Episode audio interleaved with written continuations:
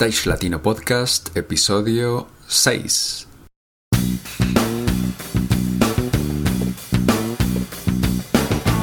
Si eres técnico, ingeniero, diseñador, productor o gestor de eventos y espectáculos, o quieres desempeñarte en cualquiera de estas áreas,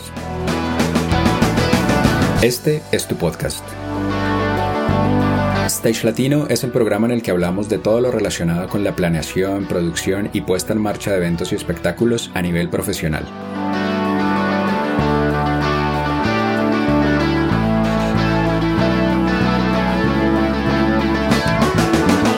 Cada semana un invitado, un referente que nos habla de su experiencia y de lo que debemos hacer, aprender e implementar para alcanzar nuestros objetivos en la industria. Y recuerda que para acceder a todas las herramientas y contenidos gratuitos de esta tu plataforma, solo hace falta registrarse en stagelatino.com. Y sin más, comencemos.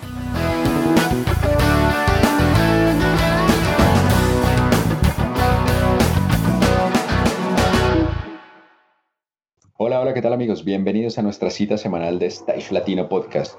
Nuevamente con ustedes, quien les habla, Fernando García, programador de iluminación y creador y director de stagelatino.com.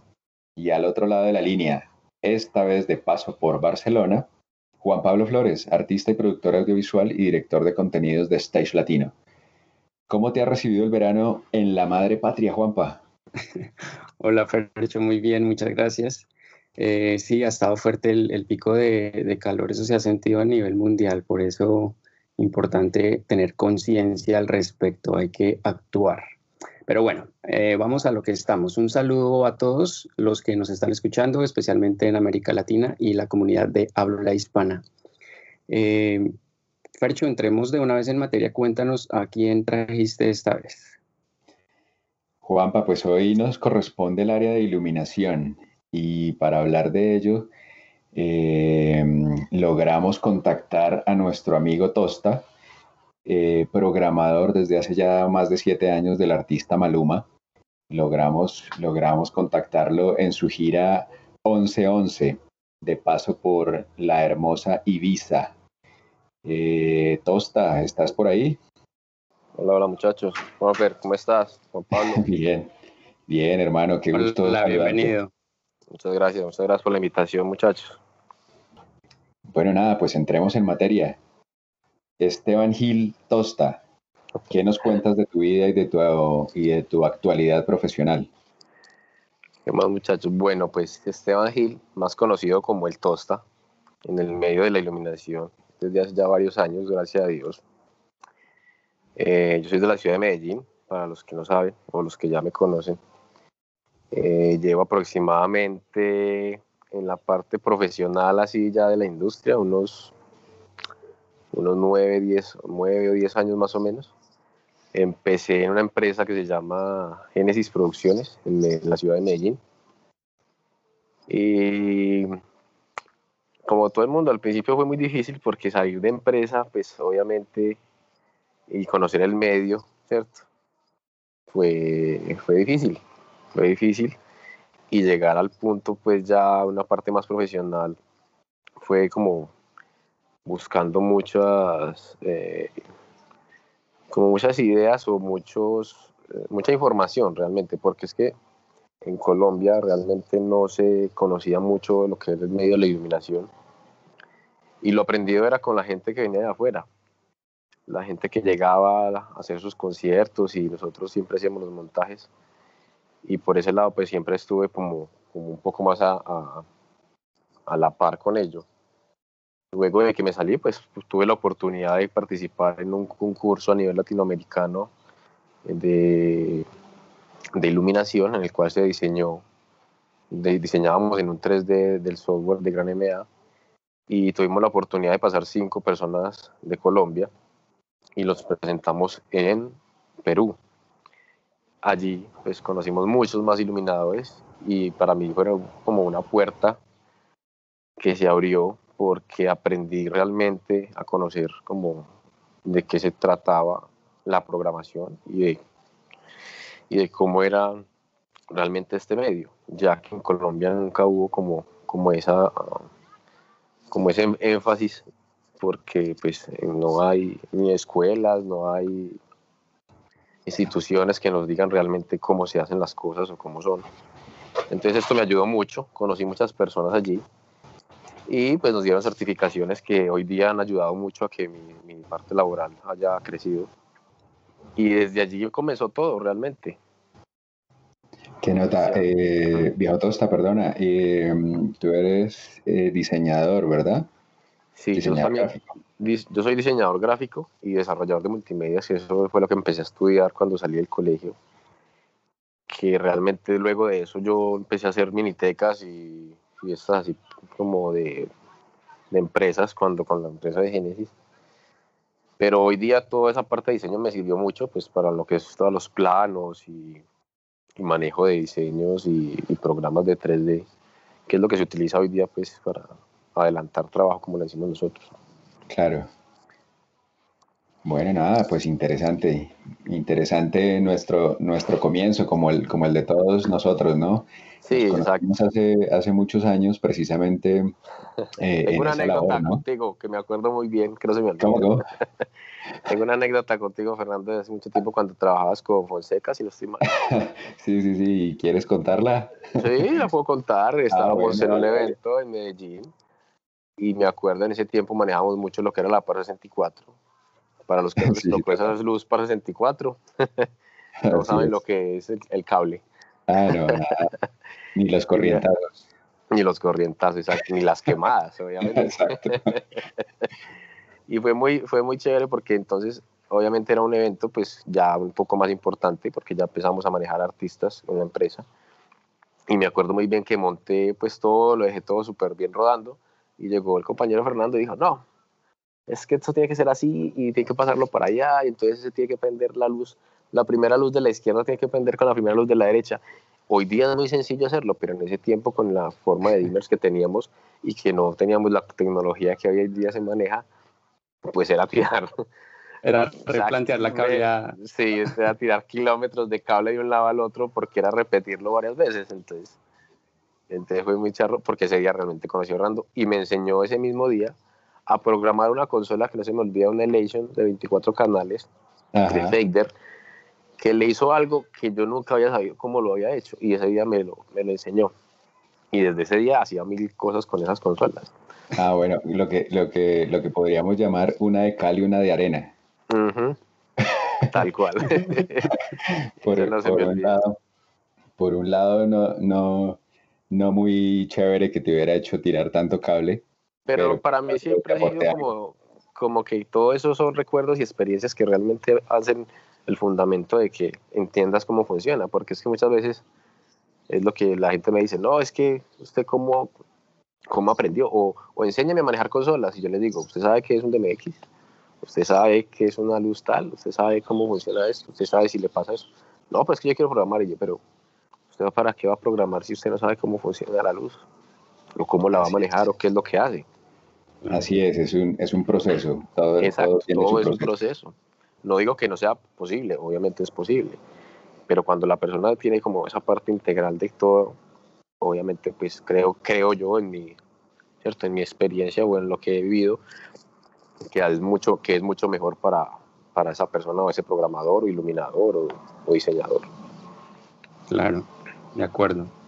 Y Tosta, ¿cuál fue el, primer show como programador de luces que tú recuerdes que... O sea, que yo lo programé como tal. Sí, sí, que sentiste que listo, como que el orgullo, ¿no? De, poder sacar ese ah, primer show adelante. En ya me acordé, ya me acordé. sí. Hace alrededor de 15 años, más o menos, con Genesis Producciones compraron por primera vez una Dual Hawk PC, si no estoy mal. Pero la, era la que tenía dos pantallas, pero la superficie era, ¿cierto? Eh, de Hawk. Ajá. Entonces, yo me acuerdo muy bien porque Juan David, que, era el, que es el dueño de la empresa, me dijo, no, Tosta, vamos a comprar una Avolite. Y yo, ah, listo. Y me bajé el manual de Avolite, 360 páginas de Avolite, pero un libro, un bloque gigante, y me empiezo yo a leer eso. Cuando una semana antes de llegar supuestamente a la consola, me dice, no, es una Hawk. Y yo, mm, ok.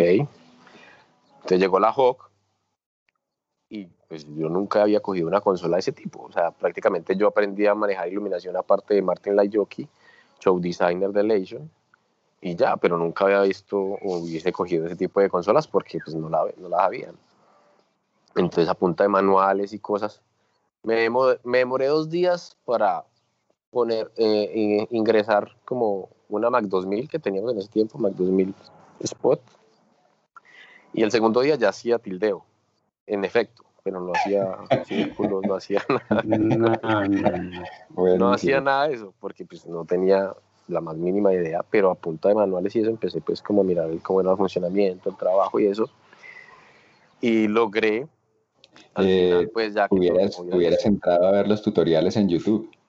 Pues no, eso hacía, pero en ese tiempo no... no es, es que no, no, es porque porque todo el mundo, pues para todo el mundo hoy día o para las nuevas generaciones, para todos es lo más, lo más natural, lo más lógico aprender a manejar las consolas viendo los tutoriales en YouTube. Los tutoriales, exacto. Entonces, eh, nadie se imagina cómo nos tocó a nosotros.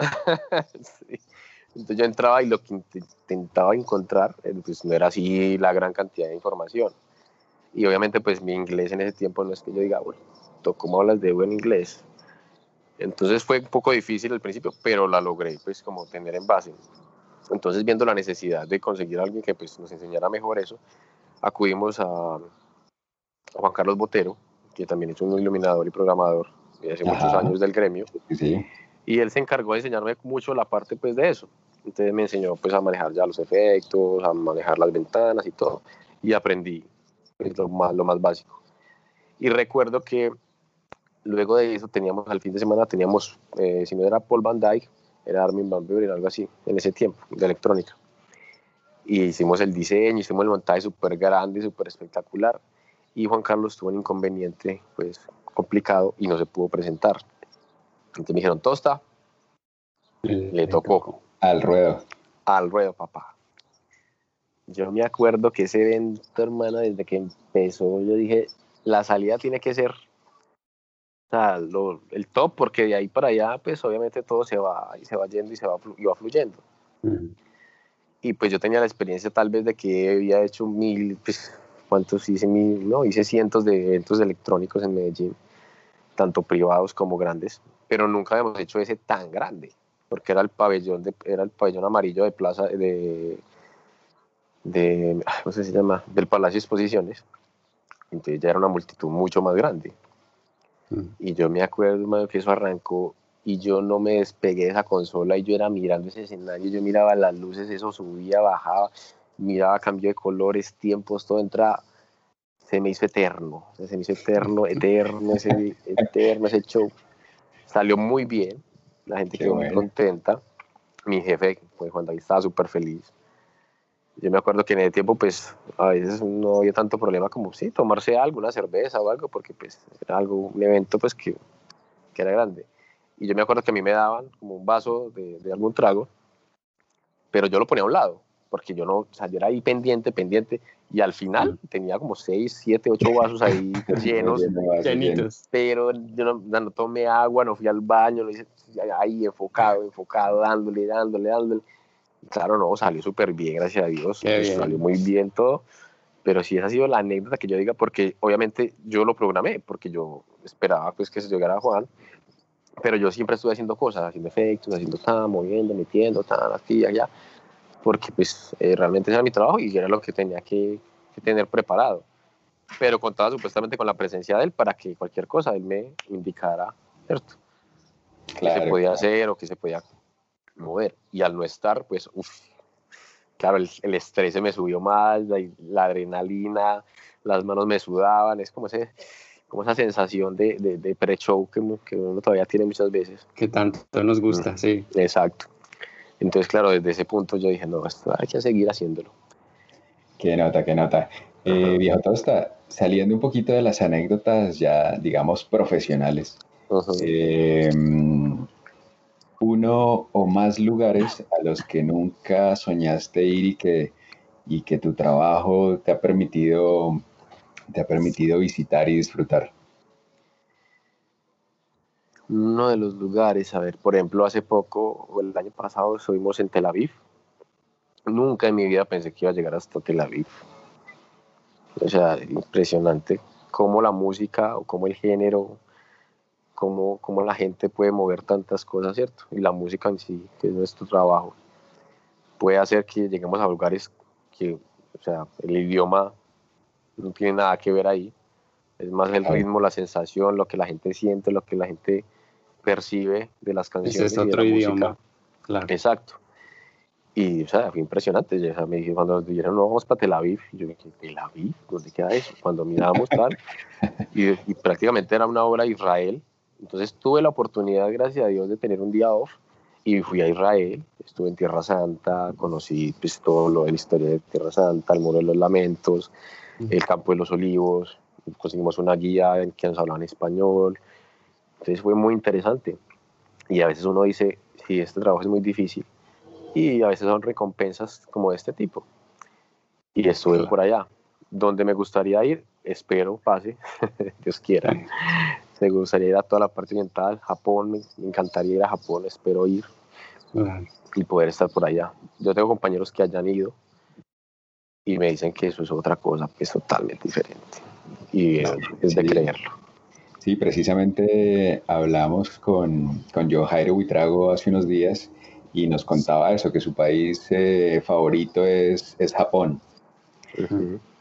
Eh, en mi caso yo tuve la, la, fortuna de visitar China.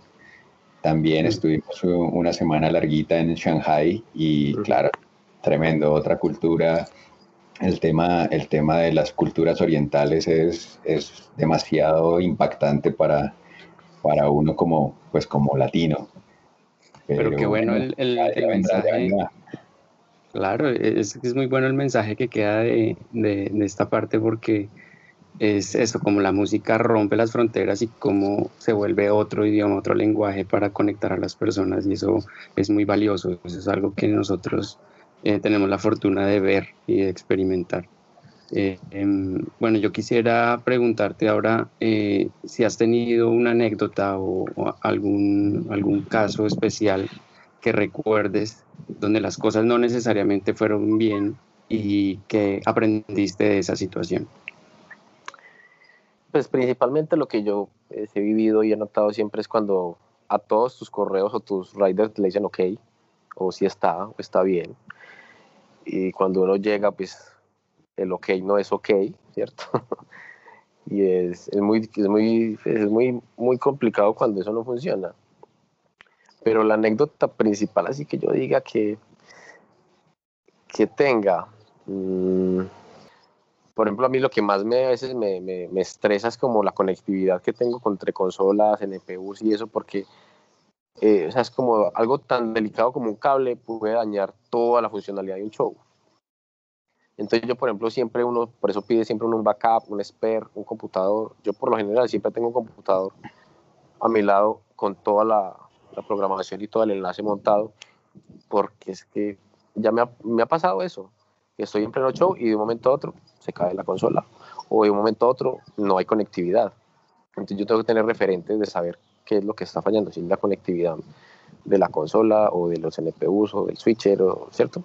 Mm. Entonces, como que todo ese tipo de cosas me han llevado a, con el pasar del tiempo, intento tener más seguridad en cuanto a eso, a la conectividad de, y el enlace.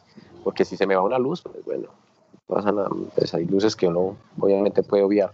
Como hay luces muy importantes que uno le dice, hermano, donde esa luz se vaya, mejor dicho, me quedo sin trabajo. Porque son puntuales o son, ¿cierto? Cosas que ya la persona... Disminuir los riesgos. Exacto. Bueno, principalmente okay, Vieja Tosta, y en este momento, ¿cuáles son las herramientas tecnológicas que estás usando? Eh, y pues como cuáles nos recomiendas para, para diseño y, previsualización de, de, un show. Bueno, en este momento trabajo con lo que es pues, la mayoría que conoce que es el WYSIWYG. Tengo la oportunidad de que la empresa como tal me pudo suplir el WYSIWYG, entonces tengo la licencia con la cual pues giro y tengo para eso. Ok. Eh, una buena máquina. ¿En qué versión va WYSIWYG en este momento? Va en la 42. Wow. okay. Es una versión muy versátil, pues es una, una, aplicación muy, muy versátil. Pues para los que la conocen, me imagino el gremio y todos. eh, saben qué es WYSIWYG, saben cómo funciona, saben las ventajas que nos da y que obviamente para, para los shows en vivo y para los shows venideros, cuando la gente lo sabe trabajar y nos envían realmente los planos, las formas, las, los, el mismo archivo, puede uno adelantar mucho trabajo. Y el día del, del evento como tal, el show, ya es simplemente pulir. Y es menos desgastante tanto para uno como para la misma gente que está allí. Aparte del Wisi, pues manejamos lo que manejo también el Gran MA 3D. Eh, trabajo un poco a veces con Vector, no mucho porque pues realmente no, no, la verdad no soy pues muy conocedor del programa.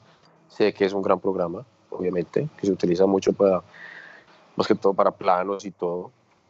También trabajo un poco con AutoCAD, porque a muchas veces nos mandan, pues, cierto, informaciones o vistas o planos de los venues y todo en eso. Entonces, con, a partir de eso, pues uno hace el ensamble de los montajes y eso. Ok, tú puedes, eh, tú puedes importar los diseños en AutoCAD a WYSIWYG directamente. Sí, correcto. Ah, Yo puedo importar al, WYSIWYG tanto AutoCAD como exportar o importar. También SketchUp, SketchUp también lo podemos importar. Mm, en, SketchUp, en SketchUp podemos buscar eh, cualquier singularidad de, pues, de librerías, eh, lugares o, o, elementos o objetos que necesitemos y los podemos importar al Wisi. Entonces también nos da la facilidad pues como de montar un, escenario con una, con una escenografía en particular, ¿cierto? Claro. claro, y, en cuestión, y en cuestión de, de apps, ¿hay alguna ¿Alguna que uses para, para algo específico? No, en apps no, porque eh, es muy poco lo que usan aplicaciones ahí. Depende si necesito la, eh, por ejemplo, el software de GranMA como tal, pues también se puede conectar por app, no por app, sino por como por un sitio web o una dirección IP que uno le monta. Pero igual es una conectividad que uno necesita con un, con un router inalámbrico. La conectas por red, Exacto, entonces no, no utilizo mucho la verdad. Y esa normalmente he visto, perdona Tosta, esa, esa aplicación o esa conexión en red que hacen con la consola, mm, yo eh, a las personas que he visto hacerlo, les entiendo que la usan para hacer posiciones, como para, para tener control desde el escenario. Eh, en, en, tu caso, pues realmente no lo es tan necesario. En mi caso yo lo utilizo, lo utilizo cuando pues me toca, más que todo cuando tengo venues al aire libre, que son outdoor, porque pues imagínate el sol, por ejemplo, es mm. uno de los enemigos de nosotros.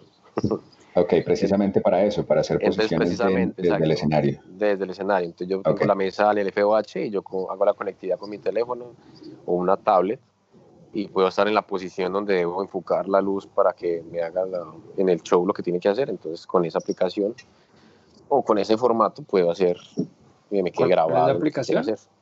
No, no, no, es una aplicación.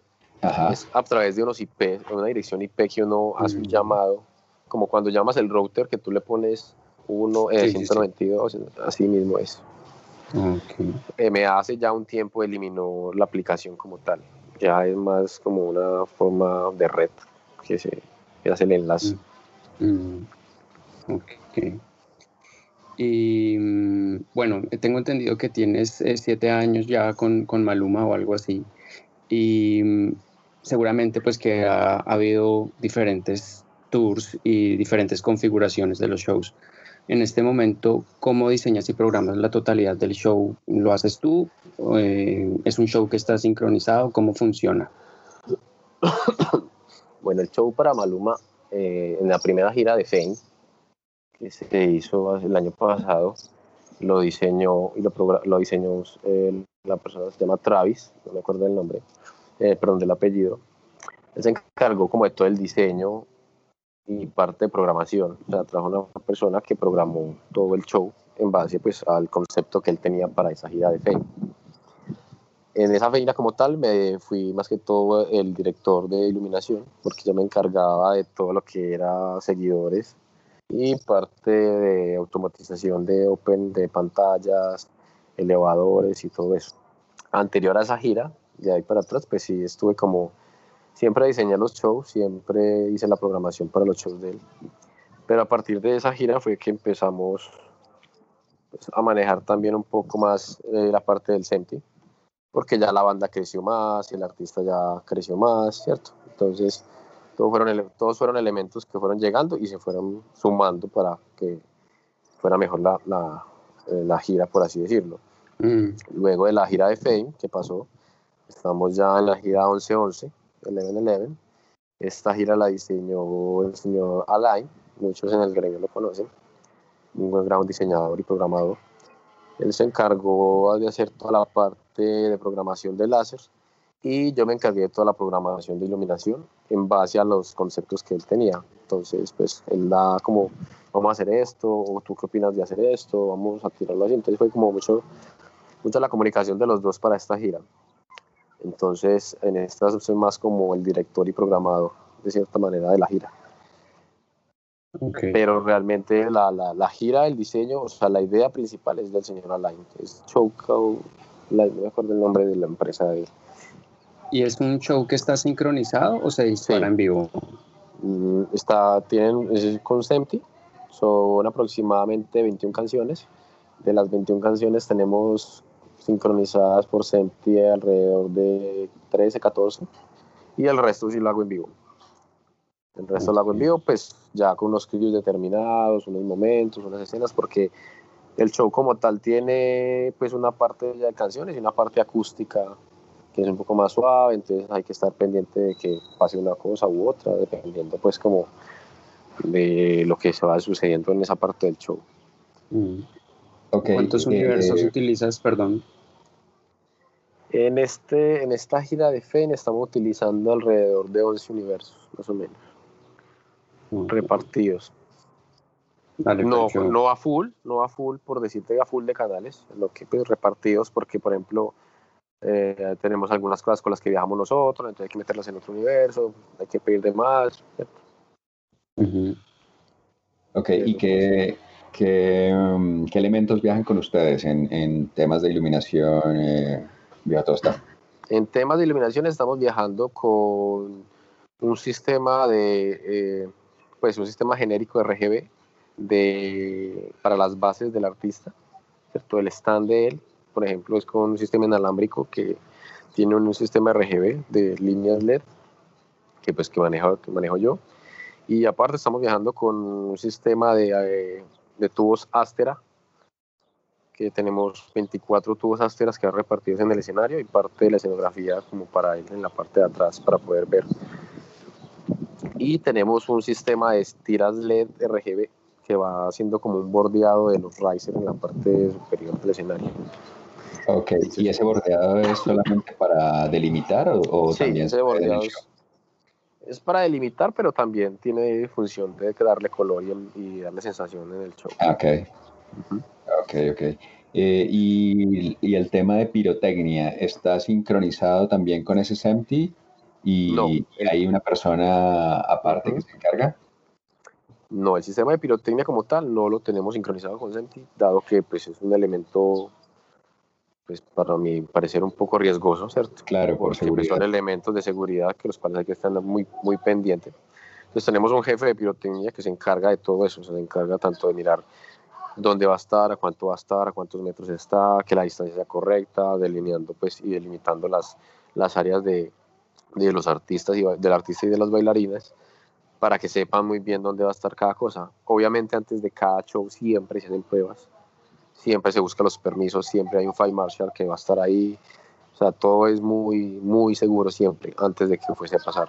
Si vemos la inseguridad por viento, si es, si es un outdoor, que por el outdoor por lo general el viento es uno de los factores más delicados, eh, se toma la decisión de dejarlo o no dejarlo, porque pues tanto la seguridad del artista y músicos y bailarines es la seguridad del público que está también muy cerca siempre estamos con eso, siempre la persona de eso está encargado. Nuestro production también es una persona pues, que siempre está pendiente de que todo tiene que estar en regla, en orden y que todo esté funcionando. Entonces, primero la seguridad, o sea, primero la seguridad de eso y manejarlo por, por, por como tal, pues, no es lo más indicado porque si en algún momento falla algo, pues debe haber un botón de pánico, de forma de controlar, exacto.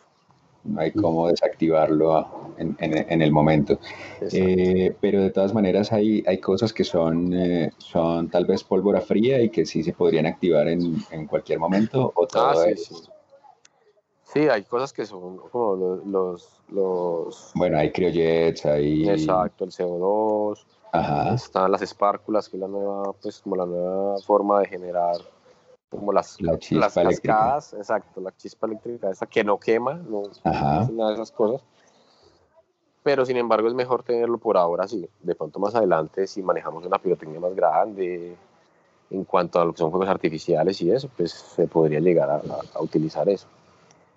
Pero mm, por ahora no, por ahora hay una persona encargada de eso que se encarga de, de ir al compás del ritmo y a saber que salga todo. Igual todo ya siempre ha estado muy, muy, muy, pues son como cues ya muy marcados que tenemos en toda la gira, entonces, para las canciones, entonces siempre sabemos dónde va a ser tal cosa, cuál otra cosa. Igual nosotros tenemos comunicación siempre, entonces el, el encargado de Pyro siempre va a decir, en esta canción va fuego, eh, pendientes que viene pólvora, pendientes que viene eh, párcula, pendientes que viene CO2, y entonces estamos todos un tiempo antes como ya con la idea de lo que va a pasar. Claro, ok. Vale. Eh, estás trabajando ahora con, con MA. ¿Por qué tu elección eh, que con la nueva actualización con la MA3? Eh, ¿Cuál es la visión que ves en, en, ese sentido? Bueno, sí, yo principalmente siempre he sido programador de MA, porque pues desde mis inicios así eh, ya en iluminación, pues trabajé con MA desde el concurso y todo, y los cursos que he hecho me han ayudado pues a, a conocer más la consola. También he trabajado en Hog, también he trabajado con Aula, pero MA siempre ha estado pues ahí como, como con las programaciones que he hecho y todo, entonces siempre he trabajado con ella, más que todo. Con lo que va a pasar de MA 3, no sé, es que va a ser como complicado, va a ser un proceso yo creo que es un proceso al igual que cuando pasamos de la gran MA1 a la gran MA2. Es un proceso. en este momento está eh, el hardware de la, M, de la MA3, pero aún con el software de la 2, ¿verdad? Verdad, correcto, así es.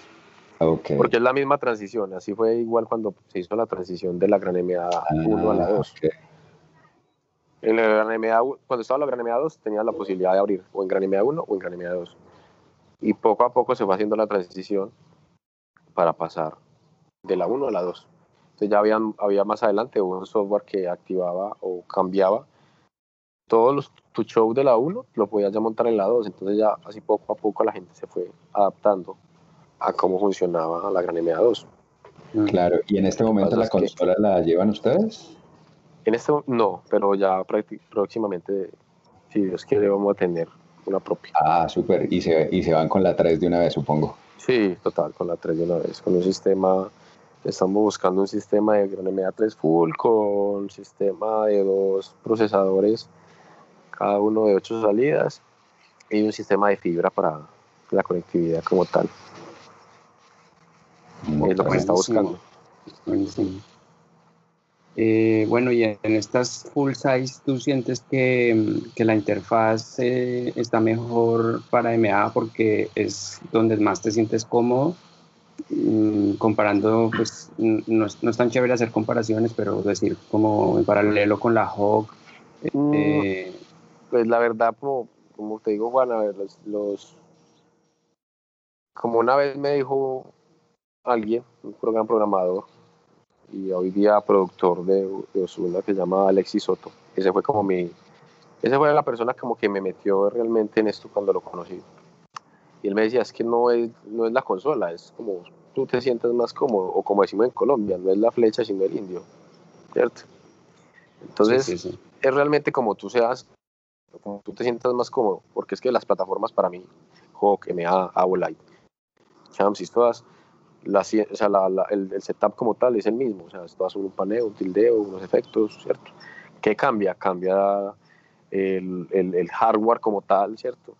Eh, los accesos, los comandos, pero la esencia como tal de las consolas todas son las mismas.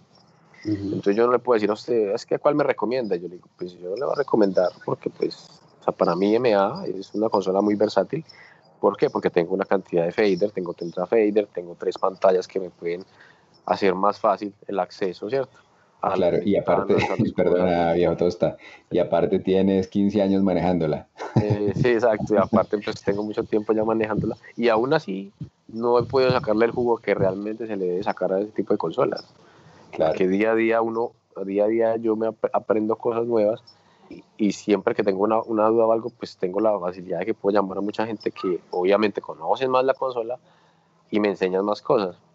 Entonces yo también soy la persona que intento siempre el que necesita, pues yo siempre al, que conozco en todas partes donde voy, le dejo mis datos, le dejo mi número y llámeme y si usted sabe lo que necesite con la consola o con cualquier otra, yo le, le ayudo. Y si usted no se la sabe y yo no me la sé, pues yo se la averiguo y así aprendemos los dos. ¿No?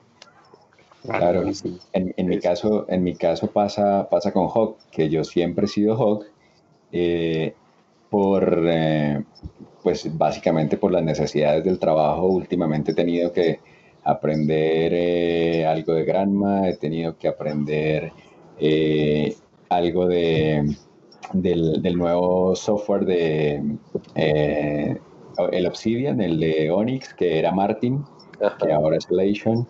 Y pues tengo como tarea Chances y tengo como tarea Abolites, pero pues mi, mi preferencia para, para hacer, para hacer un show, pues todavía sigue siendo Hawk.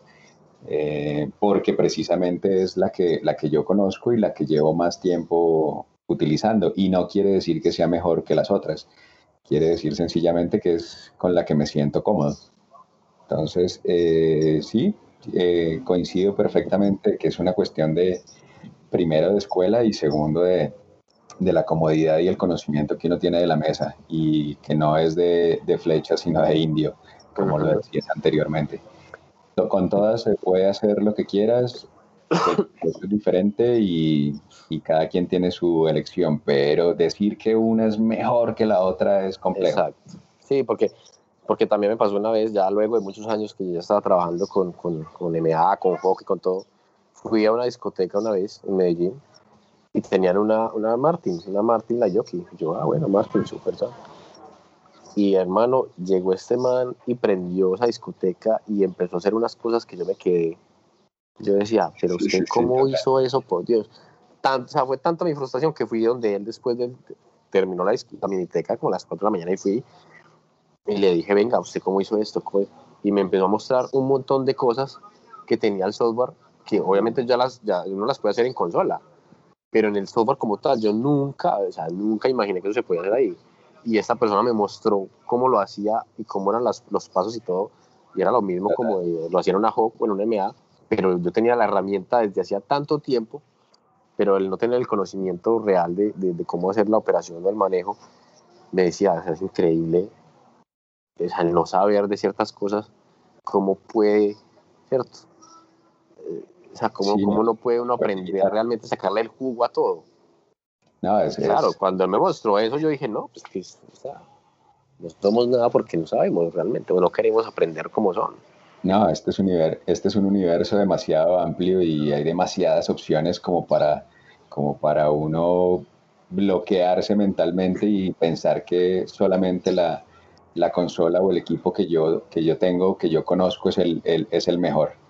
Correcto, exactamente. Sí, sí, yo por eso todo el que me pregunte y me diga es así. Dale, dale, perdona. No, no, está dale, no, pues creo que, creo que la idea quedó clara. Eh, sí, sí, Ya nos estamos quedando un poco cortos de tiempo y me gustaría para las personas que están empezando eh, en el tema de la programación de iluminación, que ya llevan cierto recorrido eh, en los conocimientos técnicos. Mm, ¿Tienes algún método que nos, que nos puedas compartir en cuanto al, al, orden específico al momento de programar o de corregir un show? Como listo, yo llego y sé que si no tengo el tiempo suficiente, lo primero que debo hacer es, no sé, grabar las paletas eh, y de las paletas lo primero son las posiciones o, o ¿O cuál, cuál sería como el método que tienes para, para, para esas programaciones? Sí, pues bueno, realmente así como tú lo dices, porque todos sabemos que todos necesitamos como saber qué equipo tenemos, sacar las paletas, los prefocus y cuando nos toca en vivo, por lo general lo que yo hago es tener intensidades de las máquinas en los faders y a partir de las... De las máquinas por grupos. exacto, de máquinas por grupo, que la vino entonces que VIN, que wash, que spot, que LED, ¿cierto? Y generar cuadros, por ejemplo en MA, tener pues las vistas de efectos, las vistas de colores y posiciones. Y eso, principalmente, si no tengo tiempo, a hacer las posiciones principales que necesite y el resto en caliente.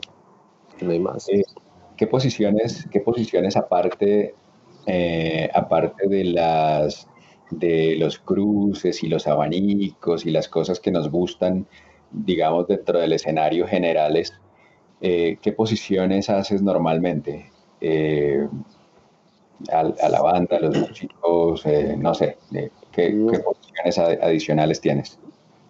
No, o sea, hoy día no tengo posiciones muy básicas cuanto a los músicos en escenario porque la gira como tal no está en ese, como en ese performance que se quiere hacer. Eh, pero normalmente son posiciones centrales para salidas del artista, ¿cierto? Cuando sale de ciertas partes de atrás o en el centro o cuando se para en ciertos lugares. Son aproximadamente cuatro o cinco posiciones. Y, posiciones Perdona, posiciones marcadas como por el director o por el mismo artista. Sí, posiciones que muchas veces él dice, no, es que yo quiero que aquí aparezca esta luz porque yo voy a aparecer aquí, me voy a parar así. Y de pronto si lo han visto en fotos y cosas de él de la gira, van a notar que hay puntos en los cuales hay una luz que siempre está con él, o hay una luz que sale, o hay un tipo de luz que está con el gobo y el prismita ahí haciéndole cierta sensación pero son esas, de resto no, no, el resto son posiciones al público, abajo, arriba, abierto, dependiendo de la canción que va a sonar, pero son muy básicas la verdad. Ok, ¿y son las mismas que utilizarías en, en, cualquier otro, en cualquier otro show, en cualquier otro formato, digamos, de, de, concierto también? Ya lo que pasa es que, por ejemplo, cuando tenemos festivales que totalmente el diseño es totalmente diferente, ya lo que yo hago es adaptar. Entonces yo tengo como la ventaja de pronto de haber programado este show también. Igual todos los anteriores es, porque pues, ya uno se lo sabe. Yo ya hago la distribución que tengo que hacer y a partir de la distribución es que puedo o asigno lo que quiero manejar de cada festival. Entonces con eso yo ya puedo crear de que sé que en esta luz en cierto momento va a hacer lo que yo quiero que haga o que hagan este movimiento o que hagan este color o que hagan esta forma porque también es dependiendo como la cantidad de luces que tenga, porque a veces tengo el doble o el triple de lo que tengo en el show, o tengo menos, entonces tengo que ver qué luz voy a intercambiar por la que tengo ahí. Para los que lo, lo hacen, el, el, intercambiar o sustituir, o el clonar, que también lo pueden hacer, pues depende. Ok, en, en, la MA, de la forma como trabajas, cuando tienes esas, esas eh, digamos, luces adicionales a las del diseño, eh, ¿cuál, es, ¿cuál es la integración que le das? ¿Clonarlas? Clonarlas, exacto. Yo lo que hago es que clono la luz que está por default en el setup, la clono hacia las otras luces que tengo de más. Entonces lo que hago ya después es generar grupos para corregir prefocus de gobos, de posición, aperturas y mirar que haga la función en los cues como están las demás luces. Ok, y al clonarlas quiere decir que se me van a añadir a esos grupos que tengo predeterminados, supongo. Exacto, al clonarlas yo ya le digo a la mesa que quiero que, hace, que, que pase, que se me añada tanto a los grupos o no a los grupos para generar ah, una parte. O quiero que sea con los layers. Sí, ella me va mostrando o me dice qué es lo que quiero que pase en el momento del clonado. Entonces me puede clonar o todos los efectos o solamente o sin efectos o que me clonen todos los cues de todos los en todos los playbacks que tenga de las diferentes páginas.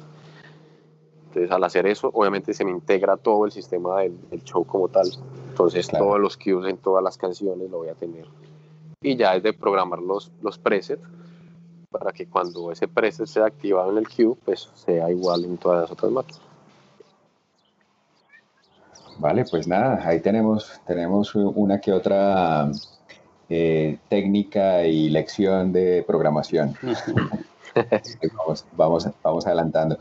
Eh, viejo Tosta, yo quisiera, para, para ir cerrando, ¿cómo, ¿cómo, te funciona la integración con, con el DJ o con la persona eh, encargada del video? Eh, digamos que es una, es una pregunta que nos interesa a los tres y a mucha gente de nuestra audiencia, porque mm, a veces se siente que en, en algunos shows el protagonismo es de, de, video o en otros el protagonismo es de luces o a veces la pantalla está full todo el tiempo y no hay como esa como esa interacción como esa como sincronía. como esa sincronía entre entre uno y otro. ¿Cómo, ¿Cómo, funciona cómo funciona el tema en, en el equipo de ustedes pues mira nosotros normalmente eh, en este momento el encargado de toda la parte visual es Camilo Mejía, es el DJ de nosotros. Y desde el principio Camilo y yo pues ya muchos años de conocidos y siempre ha habido muy buena amistad y siempre ha habido como una conexión muy bien en cuanto a, a, lo, a la propuesta de escena. Porque nosotros no queremos ni que resalte ni el video ni que resalte las lunes, porque realmente nosotros trabajamos es para el artista. Nosotros lo que tenemos que hacer es que resalte el artista, más no resaltar nosotros. Pues porque nuestro trabajo es, ese. Es, que queremos. Queremos que se vea bien, que todo el escenario se vea bonito y que obviamente él en cámaras, en visual, en part, todo sea perfecto. Entonces siempre hay una comunicación con él y siempre tenemos un performance o tenemos una, una ideología de que, de que o sea, de que lo que él haga, yo lo, también lo estoy haciendo. Anteriormente, por ejemplo, cuando no teníamos Empty, y él, y yo hacíamos los cues en vivo y hacíamos todas las cosas en vivo, la gente siempre nos decía que dónde estaba el Centi, que porque todo era muy exacto, porque todo era muy igual, porque todo era, ¿cierto?, muy marcado. Exacto. Entonces, creo que también es mucho el feeling que uno tiene con esa persona porque, porque la idea no es esa, o sea, la idea no es que, ah, es que yo soy mejor o es que más que el de video no me deja ver porque tiene las pantallas a full, no. O sea, todo es una comunicación y de todo es decirle, vamos a hacer esto, ¿crees que podemos hacer esto? en tal tema vamos a cambiar, vamos a hacer esto, ah, sí, entonces él muchas veces me dice, Tosta, yo voy a tirar esto a blanco y negro, entonces vamos a ponerlo así, entonces yo intento minimizar, ¿cierto?, la luz para que haya una exposición diferente y él así poder hacer un control de cámaras mucho, mucho más bacano para que en las pantallas se note lo que está el artista, ¿cierto? Porque la gente lo que va es a ver al artista, no nos va a ver ni a nosotros, ni a las luces, ni al video, va a ver al artista. Entonces siempre queremos que el artista se note y se vea bien. Mm. Determinante. Ustedes, funcionan eh, la parte del video, eh, el contenido de las visuales con el circuito de cámaras independiente o todo está integrado y operado pues por Camilo? Todo el sistema de, de, visuales como tal está trabajado por, está montado en un sistema AI de Avolite que conseguimos para esta gira 1111. Toda la parte de, de, de videos y eso está sincronizado también con Senti pero todo lo que son cámaras, entradas, salidas, dirección, lo hace Camilo. Al igual que hace pues el mapeo de las pantallas y de todo. Pero Camilo siempre está al pendiente, él es el que genera los ponches, él es el director de cámara de todo también del show. Él sabe cuándo va a entrar, cuándo va a salir, él sabe dónde lo va a montar, él sabe en qué momento él va a estar ahí. Y también da la orden para las cámaras que haga las tomas. Bueno, yo pues también estoy pendiente con eso para, para ayudarle, porque muchas veces él me dice, Tosta, vamos a tal parte o ilumíname a la corista porque, porque por X o Y cosa tocó hacer algo o porque el artista quiere que en ese momento pase algo diferente, porque esa es otra cosa que nosotros tenemos comunicación con un tollback que también el artista tiene directo y él muchas mm. veces nos habla por ahí y él mm. dice, voy a hacer tal cosa o voy a hacer tal otra o no quiero hacer esto o vamos a hacer esta cosa, entonces uno tiene que estar ahí siempre como, como a la espera de lo que vaya a pasar. El contenido de, visuales pasa a un, a un, segundo plano, no, no por, por, minimizarlo, sino ya ustedes no se enfocan tanto en el contenido de, las visuales, sino hay como una comunicación entre ustedes dos, una conversación más es para el circuito cerrado, para que el público pueda ver un registro impecable. Exacto, toda la parte visual y, y todo eso, Camilo es el que se encarga de eso realmente. Pero si hay cosas que Camilo nota o necesita o quiere, siempre me lo hace saber y yo obviamente pues desde que tenga la facilidad lo puedo y lo modifico. Pero siempre el, el, show, el performance como tal, es como de, de, él también, porque la idea es que la gente lo vea, porque obviamente no es lo mismo la gente que está ahí al frente, que lo puede ver a 3 metros, 4, a la gente que está a 60 metros. Entonces, la parte visual de, de pantallas es muy importante que siempre esté presente la imagen del artista para que todo el mundo esté contento, que es lo que la gente quiere, verlo. Claro, y por Rider se está pidiendo esas superficies de metros de pantalla es para eso, a poner el circuito sacado en, las, en los relevos. Correcto. Para la gente de atrás. Pero yo querías decir algo más. Yo quisiera ya como que entráramos en, la, en el final de la entrevista por el tiempo. Eh, no, sí, de acuerdo, pues nos hemos quedado sin tiempo. Podríamos seguir horas con, con Tosta y en algún momento seguiremos. Pero, pero nada, como, que, como para cerrar, eh, viejo Tosta, ¿qué recomendación eh, tienes para los colegas y para las personas que están, que están empezando en, este mundo de la programación de iluminación? Eh, tanto en empresas como, como, en, como en bandas, en, teatro, en corporativos. ¿Tienes, qué, qué tendrías para, para, para recomendarnos? Eh, Principalmente ganas, ganas de, sacar esto, de, de, hacerlo realidad, de darse cuenta que es un trabajo, es un trabajo que no es fácil, porque obviamente esto no es fácil. Está de por medio pues la familia, amigos, muchos, muchas fechas especiales en las cuales no estamos por la cuestión de que pues, es un trabajo que, que es más nocturno y fines de semana y, fuera de casa. Pero es un trabajo, es un trabajo muy bacano, o sea, uno aprende mucho y conoce mucho y se da a conocer y, y experiencias, experiencias de vida, hacer uno, uno se da cuenta de, de, de, tantas cosas luego de salir de casa, luego de salir de que de donde viene o de o tener la experiencia de, de, decir, uy, yo arranqué, yo me acuerdo, fue pucha, hace tantos años que estaba yo allá montando esos parlantes o recogiendo parciales. o recogiendo parciales, esas, esas doceros, yo me acuerdo. Así es. Y, y, es muy gratificante, para mí muy gratificante, Fercho, porque, pues, por ejemplo, mira, pues no es solo por, por dárselas de mucho, mira, pero pues gracias a Dios, mira, estamos aquí en Ibiza, una de las islas donde pues, la música es diaria de fiestas y yo nunca me imaginé que iba a también estar por acá conociéndolo. Entonces, gracias al esfuerzo y al trabajo y a la, sí, la dedicación que le hemos metido, parte de mí y muchos colegas que empezaron conmigo en Medellín, pues hemos tenido frutos y hemos salido adelante y hemos acabado la carrera como tal, porque anteriormente, pues, sabes que era, es muy difícil que una empresa diga, ah, es que usted es el iluminador. No, usted es el que monta, el que desmonta, el que opera, el que todo. Ajá, total. Y hemos, y hemos hecho la tarea, hemos hecho la tarea de que la empresa, las empresas y sería bueno que las empresas sientan eso y que digan, sí, es que hay una persona que se encarga de luces, igual que hay una persona que se encarga de audio, al igual que hay una persona que se encarga de video, al igual que hay una persona de rigging, igual que hay un productor, igual que cierto. Porque eso en, en Colombia es muy difícil de que lo noten ya, pero por ejemplo en muchas partes que uno ha ido, ha estado, ha salido, gracias a Dios, se nota. Y hay una persona encargada de luces, una persona para video, para audio, para todo. Entonces eso es de que las empresas no lo miren por un, como un gasto, sino que realmente es una responsabilidad de tener una persona encargada solamente para eso. Muy chévere esas, esas recomendaciones y, y pues siento que la, la, conversación, la entrevista ha sido muy, muy valiosa y muy nutritiva para las personas que nos escuchan. Por último, pues nada, decirte que nos recuerdes cuáles son los canales online donde podemos seguirte, donde encontrarte. ¿Tienes página web? No, no tengo página web. Por ahora solamente tengo eh, pues, en Instagram que es Light. En Facebook estoy como Esteban Tosta. En Twitter creo que también es Light.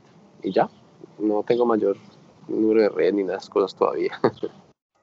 Vale, igual, igual vamos a dejar eh, en, los, en las notas del programa y Nada, viejo Tosta, una vez más agradecerte por la compañía, por haber aceptado sí, la invitación sí, sí. y por todo lo que nos has contado. No, a ustedes muchachos, muchas gracias por la iniciativa, por todo lo que están haciendo. Me parece excelente que, que, pues que demos a conocer un poco más sobre esto, parte de producción que mucha gente no ve, que cree que solamente el escenario se monta ya solo y sale y aparece de la nada. Y ah, que se den cuenta de que, de que, de que todo es un trabajo, todo es un trabajo de que, de que, y que es un proceso es un proceso que, que se hace para poder crecer como tal. que ojalá esto nos ayude a de pronto, o sea, que, que esto ojalá ayude a, a, de pronto en la parte suramericana a manejar o a conseguir como esa, más esa parte de estudios, de capacitaciones, para que la gente aprenda un poco más la parte técnica y teórica de, de, tanto las consolas como de las luces, como muchas empresas lo están haciendo, que ya obviamente poco a poco se están metiendo. Pero sí sería bueno que pues, obviamente esto nos va a ayudar a todos para que mejore toda esa parte en Sudamérica de eso. Así es, hace parte, hace parte de la propuesta. Bueno, viejo Tosta, un abrazo entonces. Pasa la buena en y lo que viene. bienvenido, bienvenido a la comunidad y ahí seguimos. Chao, chao. Gracias, hasta luego. Chao, viejo Tosta. Bueno, Juanpa, pues así terminamos por hoy. Así es, Berquito. Entonces, pues nada, quedamos eh, citados de una vez para la próxima semana con un nuevo invitado, eh, esta vez de otra área que nos interesa mucho. Listo, Juanpa, pues nos vemos la próxima semana, nos, nos escuchamos la próxima semana. y a ustedes, eh, gracias por escucharnos y referirnos con tus colegas y amigos. Si te ha gustado el programa, nos harás muy felices con una calificación de 5 estrellas en iTunes o un me gusta y comentarios en Stage Latino, Evox, Spotify o en cualquiera de las plataformas donde nos escuches. Y recuerda que para acceder a nuestras herramientas y recursos gratuitos, el único requisito es estar registrado en stagelatino.com. Chao, chao.